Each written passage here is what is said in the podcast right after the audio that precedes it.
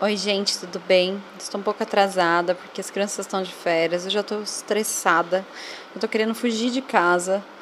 Mas eu parei para sentar aqui para ler um texto que eu fiz para vocês, que eu acho que vai me ajudar a acalmar e também para vocês entenderem um pouco o que se passa nessa vida desse lado materno que algumas pessoas não têm acesso, não querem saber, ou têm curiosidade ou vivem isso.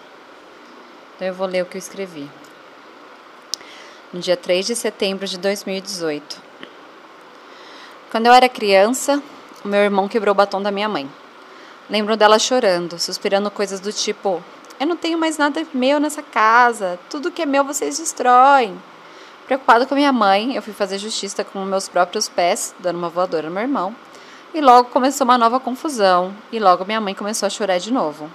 Quando as palavras da minha mãe entraram na minha cabeça, achei um pouco exagerado ela pensar que não tinha nada dela naquela casa. Como nada? Tudo era dela, a casa era dela, nós, todas as coisas. Bom, o tempo passou e eu estou aqui falando para vocês exatamente o que ela me disse 25 anos atrás. Realmente, não tenho mais nada meu. Nenhum pensamento, nenhum pedaço de pizza, Nada. Desde que meus filhos nasceram, eles invadiram meu corpo, minha cabeça, minhas coisas.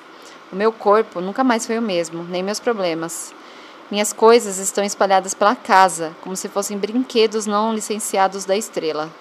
Meu cabelo está caindo e ele vive preso, porque é o jeito mais prático de viver ultimamente com as crianças. Minhas roupas estão manchadas de ranho, pois são um tipo de pano mais fácil que encontro quando preciso limpar o nariz deles na correria do dia a dia.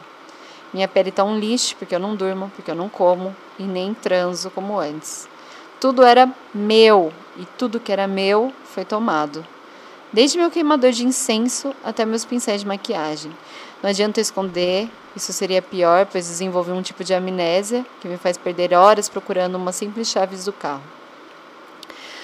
Bom, pode parecer exagero para você, assim como achei quando minha mãe deu aquele chilique 25 anos atrás.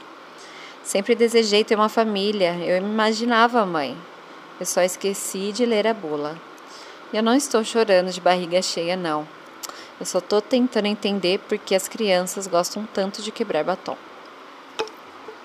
Nossa vida, que demora!